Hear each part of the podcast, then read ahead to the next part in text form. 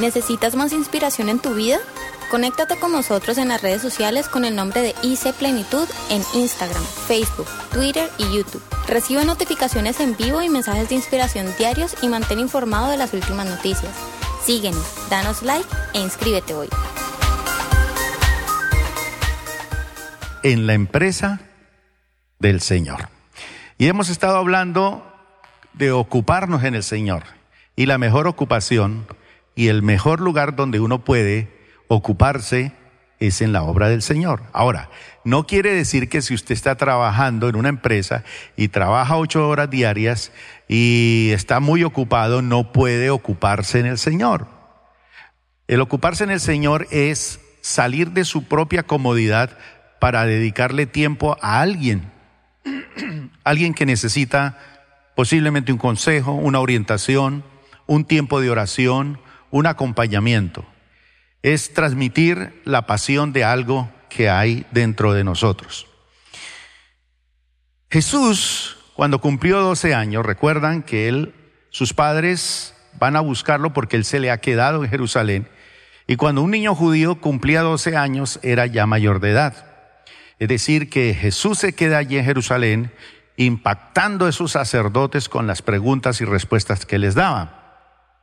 Cuando sus padres regresan a buscarlo, tratan de exhortarlo, de regañarlo, y hacerle, eh, pues reconvenirle por qué se habían, eh, se había quedado.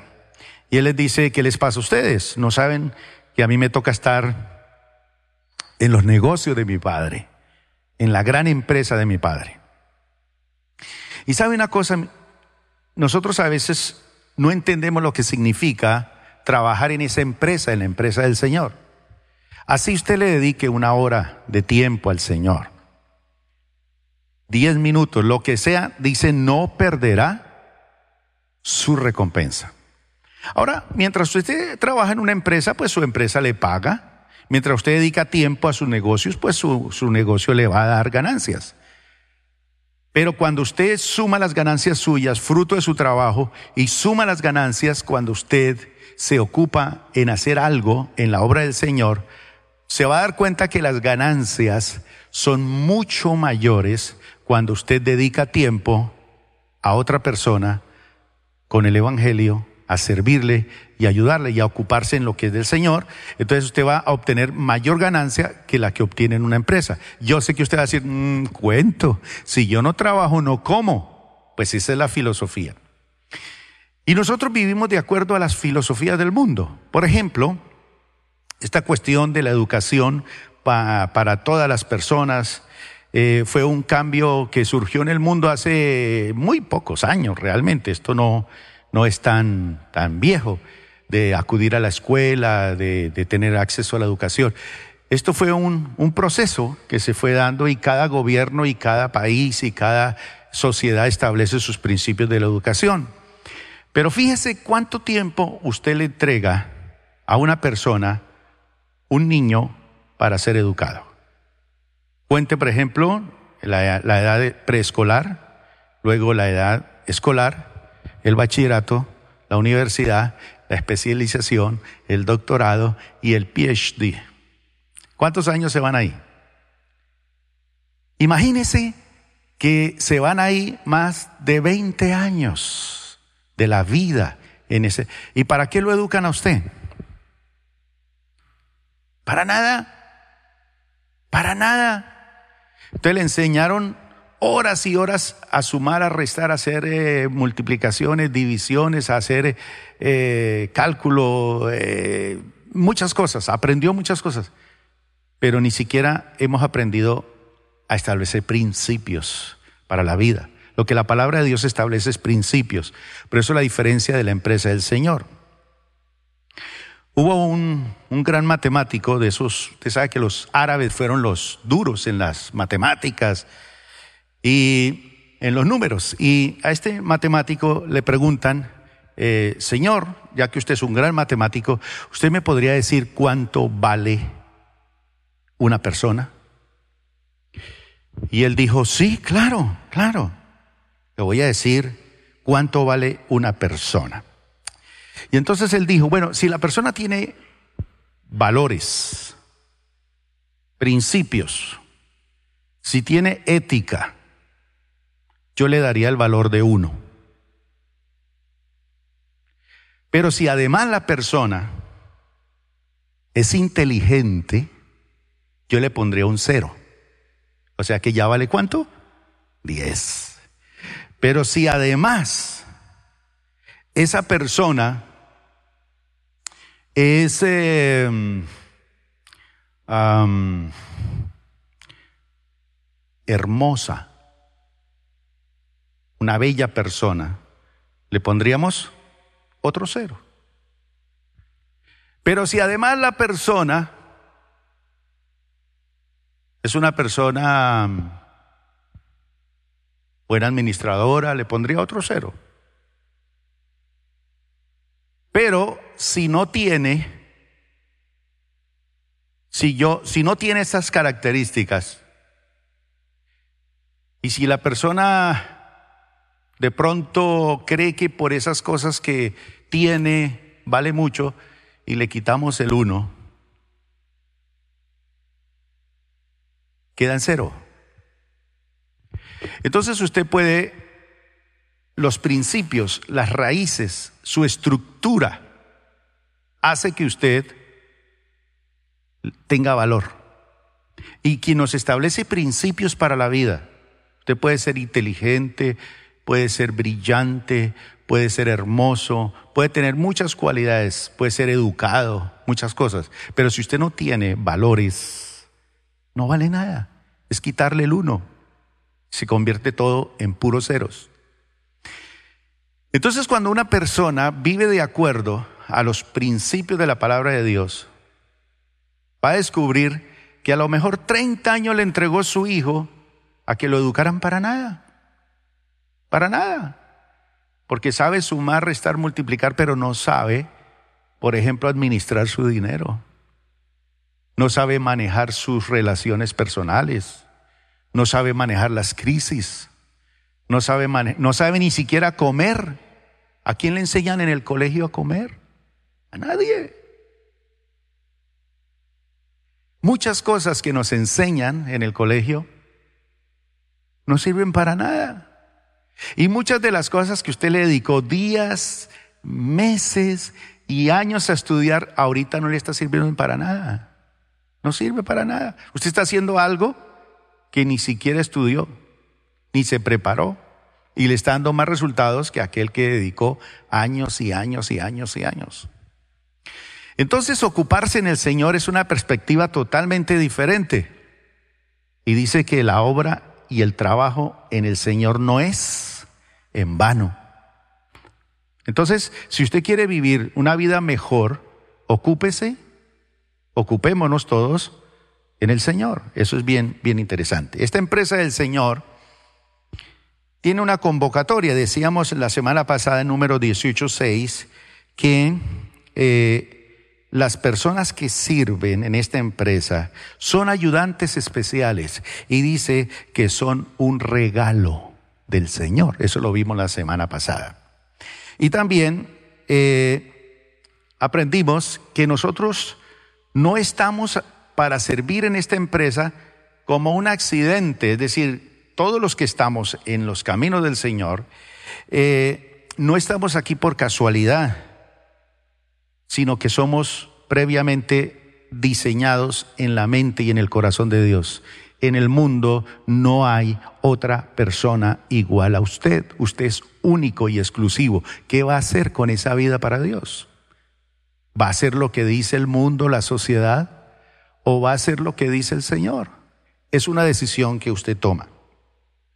Usted es quien es por una razón y Dios nos hizo según sus planes y su propósito. Usted y yo fuimos diseñados por la mano de Dios. Nadie puede despreciarte. Y seguramente esto te ha afectado. No te apreciaron tus padres, no te apreciaron tu familia, ni los profesores. Pero el Señor sí te aprecia, porque desde antes de nacer Él te tenía diseñado para cosas muy, pero muy grandes. En segundo lugar, aprendimos la semana pasada que en esta empresa de Dios, ocuparnos en el Señor, aprendemos a vivir la vida desde la perspectiva de Dios. Si usted vive la vida desde la perspectiva del mundo, pues obviamente va a dedicar toda su vida a algo que posiblemente mm, al final no va a ser tan satisfactorio como usted lo creía. Y hay personas que viven la vida desde la perspectiva del mundo, de la sociedad. Pero la palabra de Dios nos muestra una forma de vida según su perspectiva. Y la vida, decíamos que es una prueba, pero también es una un fideicomiso. Una prueba porque la vida somos probados una y muchas veces. De una y mil maneras somos probados en nuestro carácter, en nuestra fe, en nuestra obediencia, en nuestra integridad, en nuestra lealtad. Somos probados como mayordomos de todo lo que Dios nos da. No somos dueños. Debemos de disfrutar los beneficios sin poseer absolutamente nada, porque usted nada se va a llevar. Nada se va a llevar. Y fideicomiso porque cuanto más nos da Dios, y más nos da Dios, y más nos bendice Él, entonces somos más responsables delante de Él. Entre más le pida y Dios más te bendiga, eres mucho más responsable. a veces usted le dice, Señor, dame una casa, pero que tenga 100 habitaciones. Pues más responsable tiene que ser, porque a 100 habitaciones hay que limpiarlas. Y dame una finca, ¿Quién aquí tiene finca? Levante la mano. ¿Ninguno? Pobres, vean, no tienen finca. Pero la pasan aquí el domingo. No tienen finca.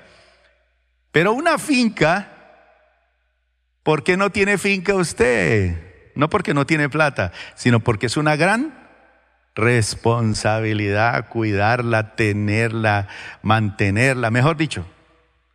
Por lo general uno tiene una finca para hacer felices a otros porque uno no la disfruta. Son otros los que van a esa finca. Entonces la vida es un fideicomiso. Entre más Dios nos da, somos responsables. Entonces usted le pide al Señor un carro, una casa, hijos, esposa, no sé, posición, más responsabilidad. Entonces no se enoje pero usted tiene que ser responsable ante el Señor. En tercer lugar, aprendimos que en esta empresa de Dios, nosotros hemos sido llamados ¿para qué? Para hacer sonreír a Dios. Es decir, con todo lo que nosotros hacemos, hacemos sonreír a Dios.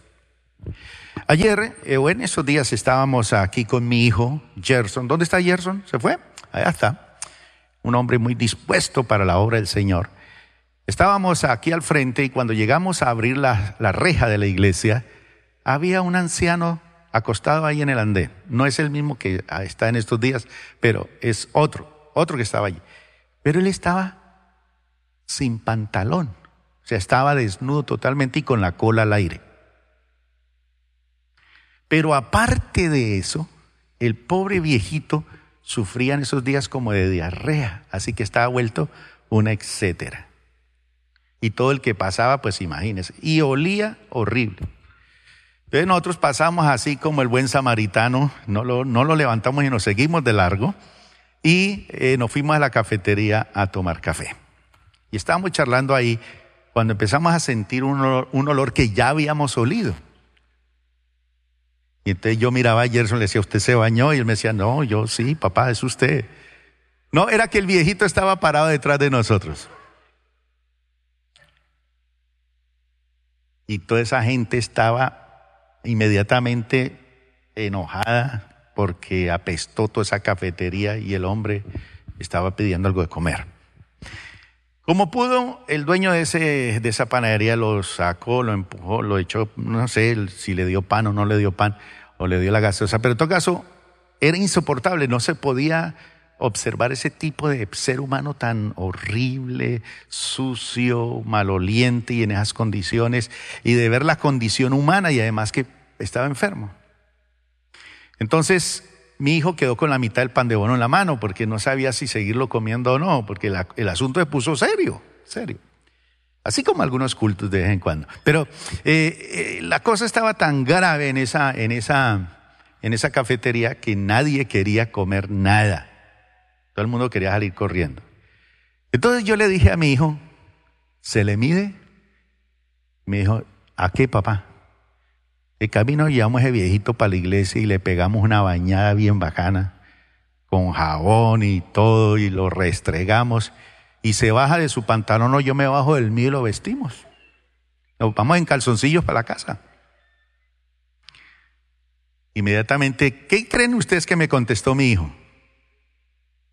Hagámosle, papá, ¿sí? Yo, no, papá, no.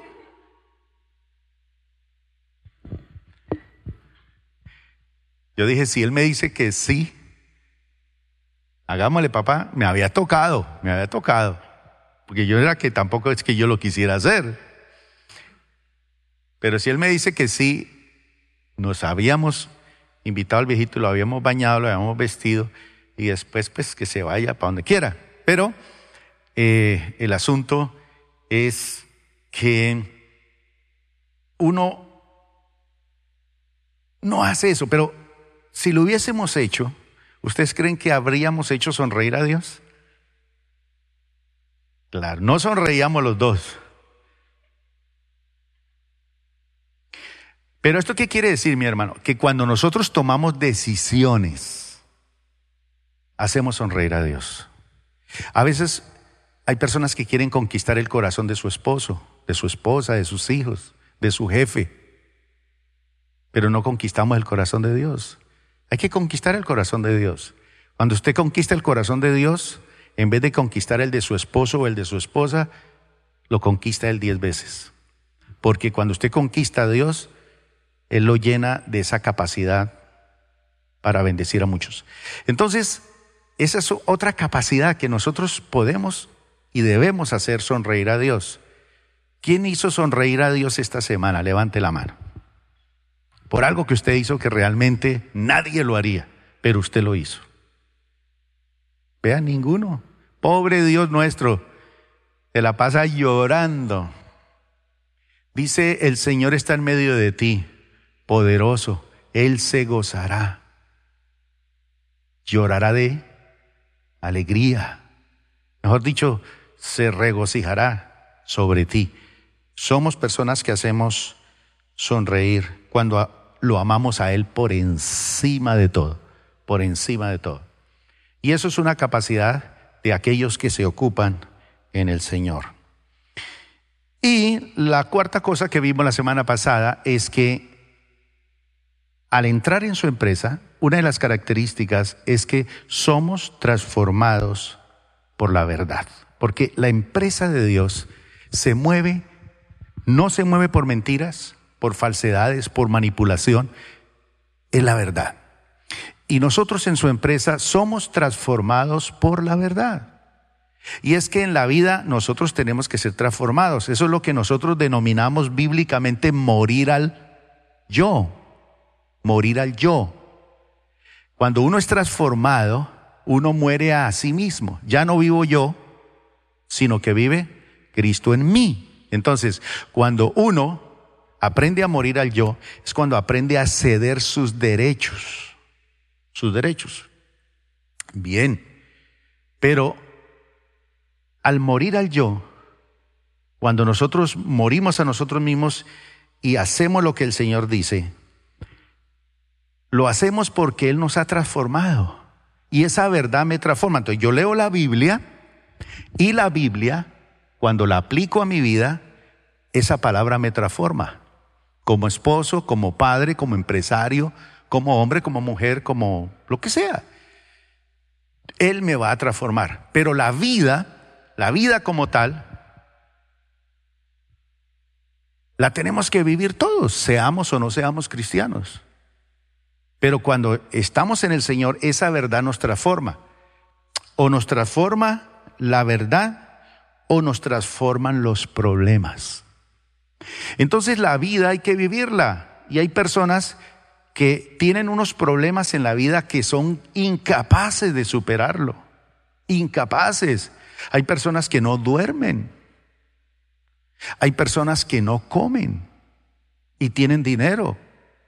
Hay personas que no pueden descansar, pasan toda la noche en vela de pensar y pensar y pensar. Hay gente que no disfruta la vida por los problemas, los problemas, y tienen unos problemas psicológicos, mentales, emocionales que no los deja producir. Y uno dice, pero qué cantidad de problemas. Me gustaría que usted fuera un día de estos a una clínica aquí, por ejemplo, al psiquiátrico, y se quede allí un día, un día adentro. Es impresionante. Y cada persona con un problema diferente. Esos son los que están allá adentro y los que están afuera.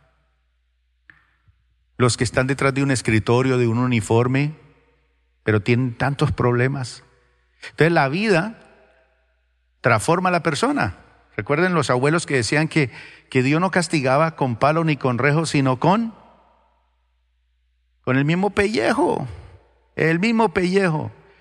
Entonces a veces usted que ha sido tan necio y tan terco desde chiquito, rebelde con mamá y con papá y toda esta cosa, dice me voy a casar porque ahora sí me quito esta vieja de encima y resulta que se casó con una mujer peor que su mamá peor que su papá. Y ahí sigue el Señor trabajando. Y llega a la iglesia y se encuentra con un pastor peor que su papá y su marido y su esposo y su esposa. Y luego se encuentra con un líder peor y lo sigue mordiendo y tratando. Hasta que usted le dice, sí Señor, ya no aguanto más, cedo mis derechos, me rindo a ti Señor. Y entonces empieza usted a ser transformado por la verdad. Pero si sigue siendo necio, pues obviamente sigue, los problemas lo van a transformar, quiéralo o no. Y el quinto punto, hoy voy a hablar del quinto y el sexto, es este. Y quiero que leamos Marcos capítulo 16, versículo 15, y vamos a leer el Salmo 67, verso 2 al 7. Estos dos versículos nos dicen que en esta empresa nos podemos convertir en bueno, hay un término que empezó a funcionar eh, desde estos últimos años y es algo que se denomina la globalización. Es decir, que ya la persona que tiene una empresa no tiene que pensar en la tienda de la esquina, sino que tiene que pensar globalmente. ¿Y qué es globalmente? Mundialmente. Que ya el mundo se hizo tan pequeño que lo que usted haga aquí puede afectar a muchas personas al otro lado del mundo. Este mundo se hizo ya más pequeño. Y Jesús pensó de una forma global. Dios ha pensado globalmente. Pero la sociedad hace unos pocos años empezó a pensar de una forma global. Entonces ahora, ustedes saben que antiguamente uno iba, por ejemplo, a San Andrés y conseguía un televisor barato. ¿Por qué? Porque allá no se no le cobraban los impuestos. Entonces uno se iba a San Andrés no por pasear solamente, sino por traer alguna mercancía, algún electrodoméstico. O usted se iba para... Pero ahora puede conseguir ese mismo electrodoméstico al valor que está en cualquier parte del mundo. Solamente paga los impuestos, pero lo puede conseguir. Ya no, no es que encuentro aquí más barato, allá no, ya lo encuentra usted por internet, puede comprar algo y le sale mucho más barato que comprarlo en una tienda. Ese es el mundo de la globalización. Entonces, dice Marcos 16, 15, entonces les dijo el Señor Jesús a sus discípulos, les dijo, todos, escuchemos la orden, todos.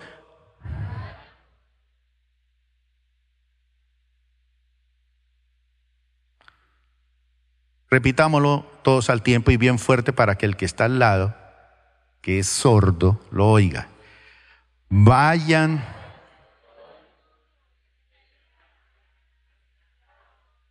A todos, sin excepción. Eso es lo que se denomina la gran comisión. ¿Por qué comisión? Porque no vamos nosotros solos. Y yo estaré con vosotros todos los días hasta el fin del mundo. La gran comisión. Vayan por todo el mundo, por todo el mundo, por todo el mundo. ¿Quién de ustedes puede reconocer, eh, por ejemplo, todos los países bálticos por allá, detrás de Afganistán, por allá, Kazajistán, Turquistán, Kazajistán, no sé qué? Pero el Señor dijo que vaya. Hubo un hombre de Dios que era un zapatero, un zapatero, humilde, sencillo. Y ese zapatero arreglaba sus zapatos y tenía al frente de su taller, ahí dentro del salón de su taller, un mapa, un mapa mundi, con los países del mundo. Y él mientras iba clavando, iba orando por cada país. Señor, envía misioneros a tal parte. Y oraba. Señor, oro para que a ese país no conozco, no sé dónde queda, no sé quién es el presidente, ni sé qué idioma hablan, ni sé qué, moneda tienen, ni sé qué problemas tienen, pero Señor, te pido para que tú envíes obreros a ese país para que vayan a predicar el Evangelio. Al final ese zapatero remendón, ¿saben en qué terminó? Dejando el taller. Y se fue a predicar el Evangelio. Y resulta que llegó a esos países por allá. Y la gente no tenía la Biblia. Y no habían posibilidades. Entonces él dijo, no, pues me toca aprender este idioma.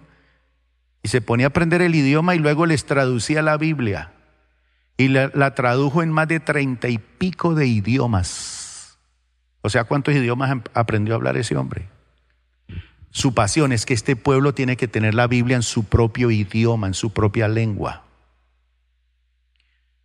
Y él les traducía la Biblia y luego se hacía publicar para que la gente tuviera la Biblia en su propio idioma. Que eso fue lo que cambió el mundo, la reforma, que la Biblia la pudieron leer la gente en su propio idioma. ¿Cuántos de ustedes leen la Biblia? Levante la mano. ¿Hay alguien aquí que lee la Biblia? ¿Le gusta leerla? ¿Y cuántas cosas descubre usted allí? ¡Wow! Y esto estaba, no lo podía entender la gente porque no lo había en su idioma. Y el que tenía la Biblia la tenía que predicar, pero en latín. Y de espaldas al pueblo, no la podía explicar. Y allí estaba la transformación del mundo, porque la verdad transforma. Mis hermanos, Jesús dijo, vayan por todo el mundo y prediquen la buena noticia a todos. ¿Cuántos aquí les gusta evangelizar? Levante la mano. Hablarle de Cristo a otras personas. Baje la mano. ¿Cuántos les gustaría pero les da miedo? Les da temor. Creen que no, no tienen capacidad. Levante la mano. Ok. Hay una forma en que usted puede evangelizar el mundo. Si usted no puede ir, apoye económicamente al que puede ir. Esa es una forma. Otra, orando por naciones. ¿Sabe una cosa? Yo ya casi conozco todo el mundo. Y no he gastado plata. ¿Saben por qué? Google Maps.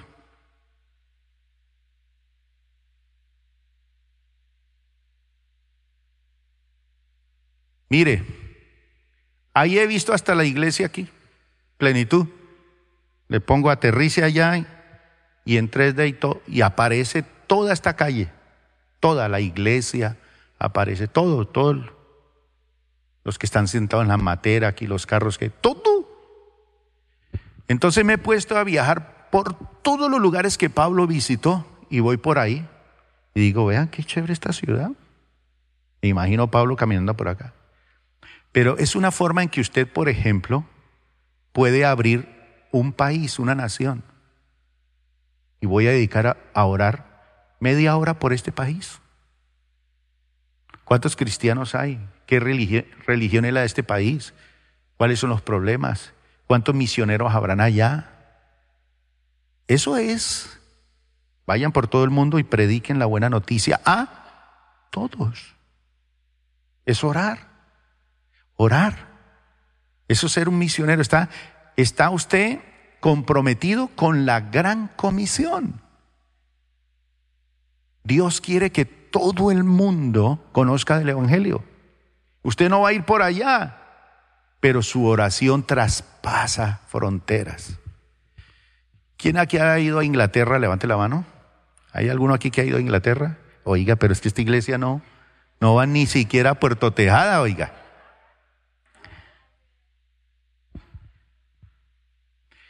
Yo creí que iban a levantar la mano unos 50. Yo sí he ido por allá a Israel. Bueno, Inglaterra.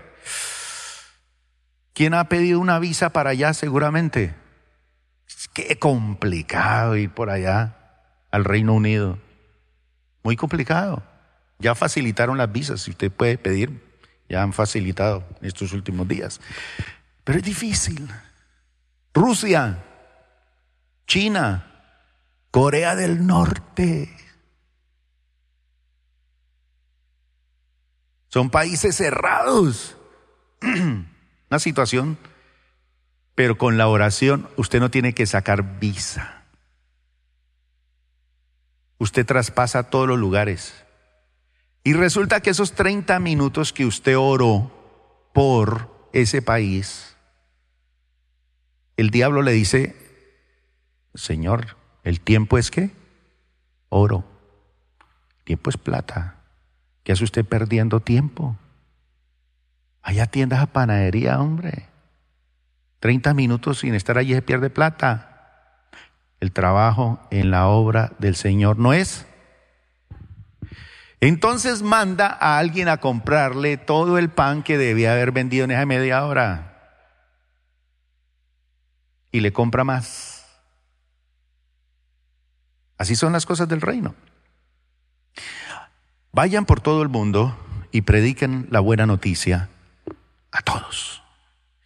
En el Salmo 67, verso 2 al 7. Ahora, dice que vayan, ¿por dónde? por todo el mundo, es global. Es un pensamiento global, global, global. Si usted no piensa globalmente, ¿sabe que hay gente que sí piensa globalmente? ¿Quiénes son los que piensan globalmente? Los que manejan la economía del mundo. Y ya está muerto. El que inventó las tarjetas de crédito y todo eso, mire cómo lo tienen a usted enculebrado. Debe usted millones con esas tarjetas de crédito. Pero le dijeron, no, eso es fácil, vaya. Como no es dinero físico, compre, gaste. Entonces usted llevaba y llevaba y llevaba. Feliz. Y después pague intereses. Entonces la gaseosa que usted compraba de una, ya la paga cinco o seis veces. Y por demostrar que usted tiene, ahora sale para ahí en la propaganda que es un qué, un guau guau, un qué, un qué. ¿Un qué? Ula ula, una cosa así. ¿Ah? O sea que si usted no usa la tarjeta, usted es tipo fuera. Párele bolas a eso y verá que el hula hula ese es otro. Es usted que está pálido, levantándose y saber que tiene que irse a trabajar y a moler porque tiene que darle... ¿Cuáles son los edificios más lindos de la ciudad? ¿La de los bancos? Mire, ¿cuál banco usted ve esos edificios feos?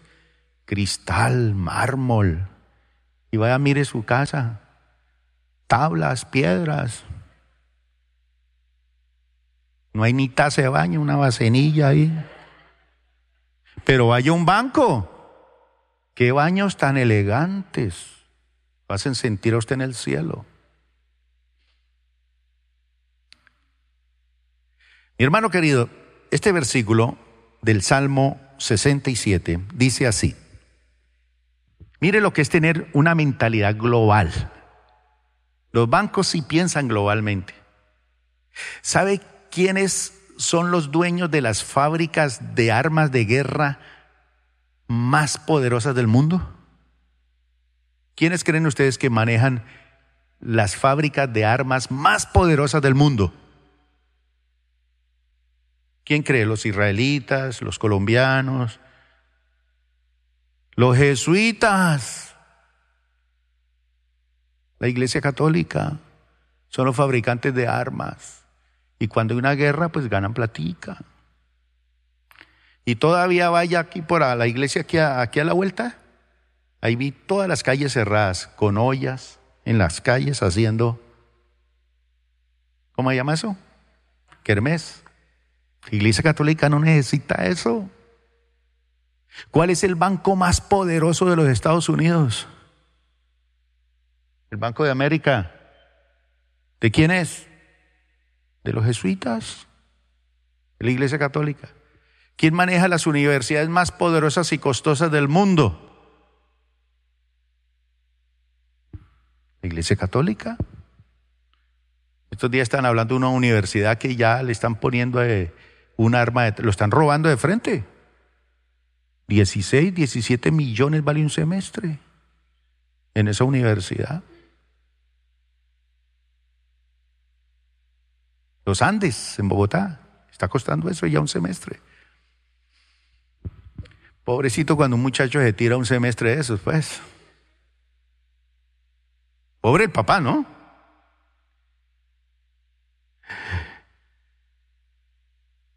El mundo sí piensa globalmente y por eso usted le toca trabajar para todo el mundo. Antiguamente si había una crisis por allá en el país de Pepita Pérez, usted decía que por allá en Egipto estos días pusieron una bomba en un templo y todo el mundo salió corriendo y afuera estaban como seis tipos con metralletas y mataron a más de 260 personas y dejaron heridos a todo el mundo. Imaginen nosotros saliendo aquí a la iglesia salvándonos de una bomba y allá afuera esperándonos.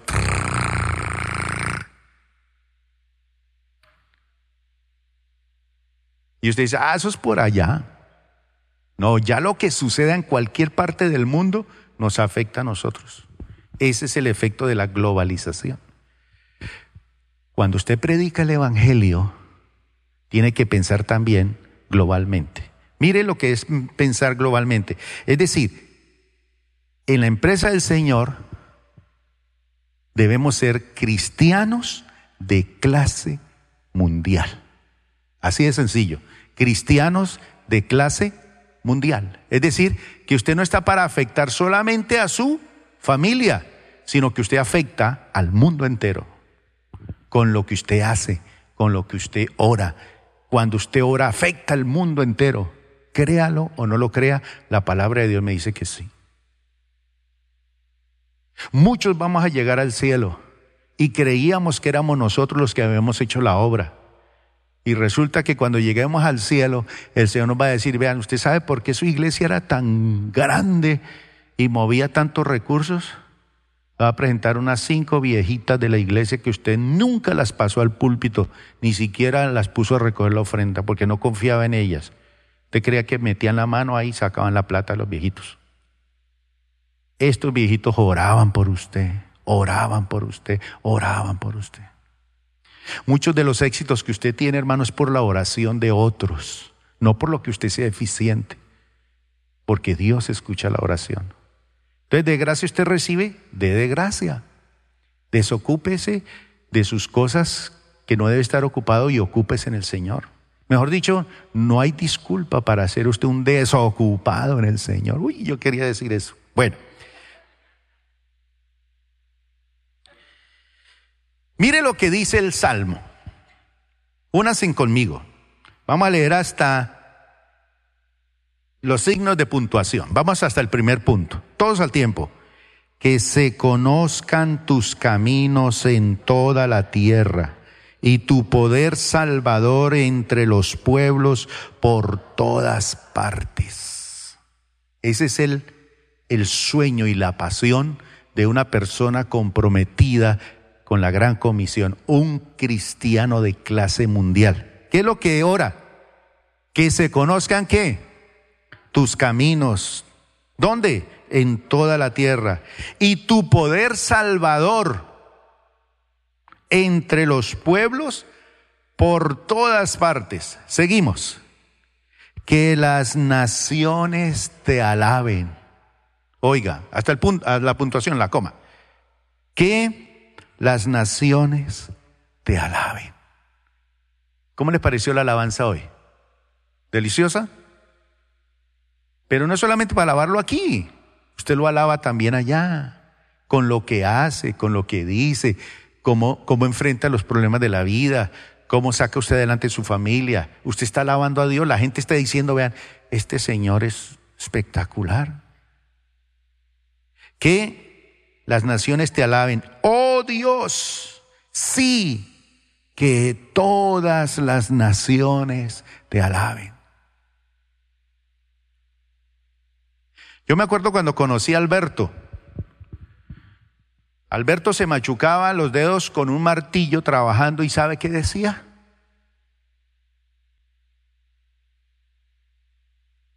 Por ahí lo tengo grabado. Un día esto se la coloco. Pero un día este hombre dejó de usar ese vocabulario terrible y ahora se machuca y se chupa el dedo y dice, Gloria a Dios. Que todos los pueblos te alaben. Cuando alguien tiene un problema, ¿qué hace? Maldice, se queja, reniega, pelea, se amarga, se enferma, se adelgaza. Pero el que conoce la palabra del Señor empieza a alabar a Dios, aún en medio de las dificultades. Y el Señor convierte sus lágrimas, su tristeza, lo cambia en bendición. Así es. Entonces dice, sigamos, que el mundo entero cante de alegría, porque tú gobiernas a las naciones con justicia y guías a los pueblos del mundo. Que el mundo entero cante de alegría, porque tú gobiernas a las naciones con justicia y guías a los pueblos del mundo. Mire, gobiernas con a las naciones con justicia. ¿Usted ha oído las palabras que dice la gente por ahí por las redes sociales sobre el que gobierna nuestro país? ¿Han oído lo que dicen de él? ¿Qué ha dicho usted de él?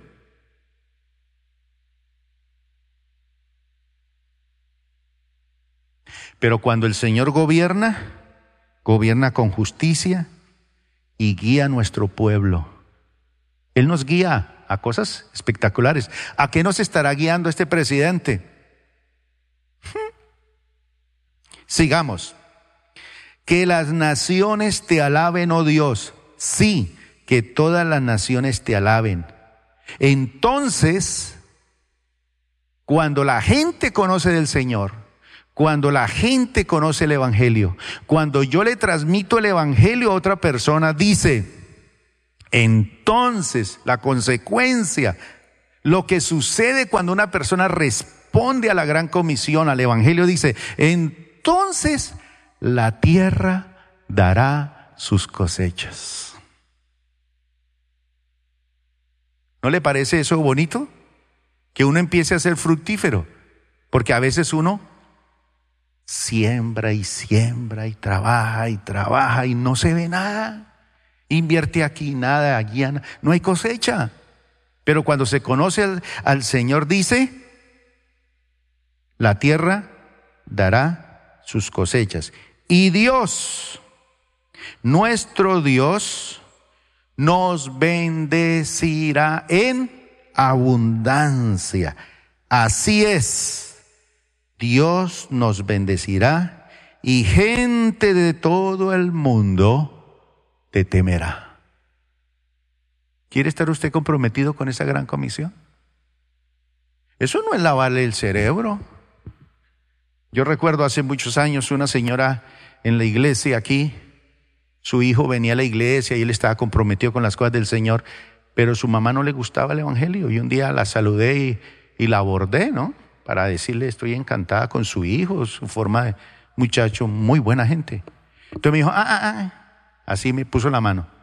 Conmigo no, conmigo no. Ay, yo me asusté todo. ¿Y qué pasó? Dice, no, usted a mí no me va a lavar el cerebro como se lo lavó a mi hijo. Yo no me voy a dejar manipular por usted, ni me voy a dejar quitar la plata por usted. Entonces le dije, no, pues yo no le quiero lavar el cerebro. A mí me gustaría que el Señor lavara su corazón. ¿Por qué no se deja lavar el corazón por el Señor? No, que es que no sé qué, y sé cuándo. Años después, años después, no sé qué decisión tomó ella, de todas formas, se metió en un negocio, algo así, y ahí sí le lavaron el corazón, pero también la mente y el bolsillo, porque perdió muchísimo dinero. Y me la encontré, y me contó. Y si usted se hubiese dejado lavar el corazón, no le habían lavado el bolsillo. Porque eso es lo que dice la palabra de Dios. Entonces, cuando la gente recibe el Evangelio, hay cosechas abundantes. Esa es la promesa del Señor. Tenemos que vivir de acuerdo a la perspectiva divina. Eso lo dice su palabra y eso es verdad. Eso es verdad. Entonces, mis hermanos, termino diciéndole lo siguiente. La gran comisión es nuestra gran comisión. Es nuestra gran comisión.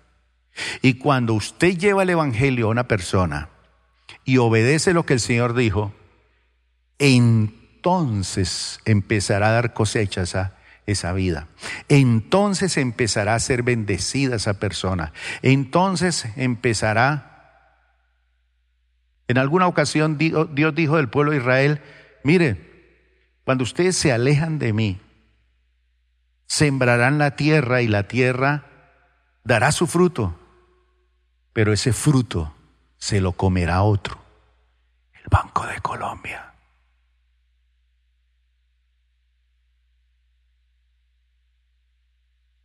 Y sabe, el Señor dijo más, porque a mí me gusta la Biblia, es por eso.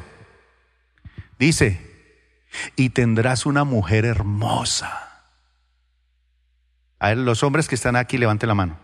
Que les gustan las mujeres hermosas, a ver, levante la mano.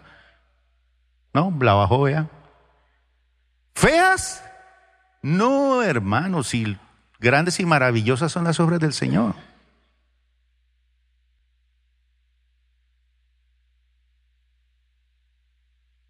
Entonces usted dice, ay, una mujer hermosa, y le dan una señorita Miss Universo. ¿Sí? Ahí usted sale a la calle con esa Miss Universo colombiana, pues todo el mundo va a decir algo. Pero el Señor dice, cuando tú te alejas de mí, tendrás mujeres hermosas, pero otro se acostará con ella. Otro se acostará con ella. Entonces la, la gran comisión es familia, bendición, productividad. Cuando usted invita a una persona a la iglesia y al evangelio, no es para llenar la iglesia. Lógico, yo como pastor me siento muy bien porque se llena la iglesia, bonito. Pero usted está transmitiendo la bendición de Dios, la prosperidad de Dios, el conocimiento de Dios. Y puede ser que esa persona que usted evangelizó, de pronto lo bendiga a usted más que esa empresa donde usted ha trabajado por 20 o 25 años que lo va a pensionar con el mínimo. Y luego el presidente le, le descuenta de la pensión y se quedó ahí con nada. Decide mi hermano ser un cristiano mundial versus un cristiano mundano. Porque un cristiano mundano es una persona que ve a Dios solamente como una mera satisfacción. Ay, Dios es tan bueno, tan bueno, tan bueno, pero no se compromete, no comparte un poco del cielo que usted tiene. Cuando yo veo un hogar donde el esposo ama a su esposa, a sus niños, donde oran juntos, es un cielo, hermano, es un cielo. Cuando saben enfrentar los problemas, las enfermedades y superan las dificultades con, con la oración, con la vida, eso es el cielo. Hay gente que vive en un infierno y cuando usted comparte el Evangelio, eso es convertir, compartir un poquito del cielo. Cuando nosotros somos cristianos de enfoque mundial, de clase mundial, nuestras prioridades y nuestras actitudes tienen que cambiar. Sí, mi hermano. Tenemos que dejar de pensar en nosotros y pensar en otros. Y no le estoy diciendo, vaya hermano, y comparta el plato de arroz y, de frijoles, que es bueno también. Comparta la comida, está bien. Pero usted a veces invita a una persona a almorzar a un buen restaurante, pero no le habla de Cristo. ¿Para qué? Usted invita a una persona a algo y no le comparte del Señor está quitando bendición. Hay que cambiar nuestra perspectiva local. Yo en global. ¿Cuántos quieren empezar a orar por las naciones? Por misioneros. Al final, si usted ora por naciones y por misioneros, usted va a resultar involucrado y a lo mejor va a tener que dejar eso e irse a las naciones a predicar el Evangelio. Comprométase a ofrendar a las misiones. Claro. Fórjese una perspectiva eterna. Yo hago algo por las naciones. Yo trabajé en el Pacífico por 21 años y yo iba a unos lugares pero alejados, distantes, donde no iba nadie. Yo decía, ¿aquí qué? Y en unos sitios tan distantes encontrar unas capillitas chiquitas como para 40, 50 personas, bien lindas, construidas en ladrillo y cemento. ¿Cómo llevaron el cemento allá? ¿Cómo llevaron? Y eran unas iglesias católicas. Y decía una plaquita, esta iglesia fue construida por la familia tal que sintió que aquí debería de orarse, que sea una casa de oración. ¿Quién será ese nombre? Hagamos algo por ese lado.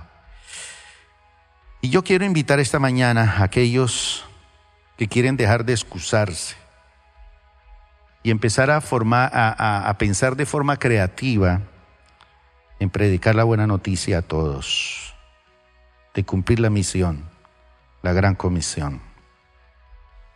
Yo quiero orar. Y esta mañana mientras cantábamos, y quiero que terminemos con esa canción, Oscar, hoy, la del milagro. Señor, ¿cómo es un milagro hoy? ¿Haz un milagro? No, el solo coro. Quiero ver un milagro hoy. ¿Sabe cuál es el milagro que quiero ver hoy? Gente que pase aquí que diga, yo quiero ser un cristiano de clase global, mundial.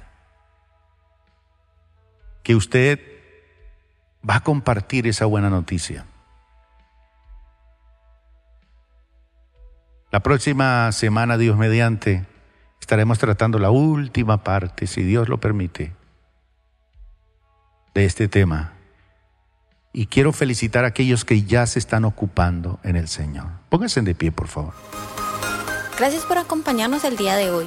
Nosotros creemos que Dios quiere hacer más cosas para ti y a través de ti, y nos encantaría saberlo. Si has sido impactado por este ministerio, compártelo a nuestro correo electrónico info.plenitud.org.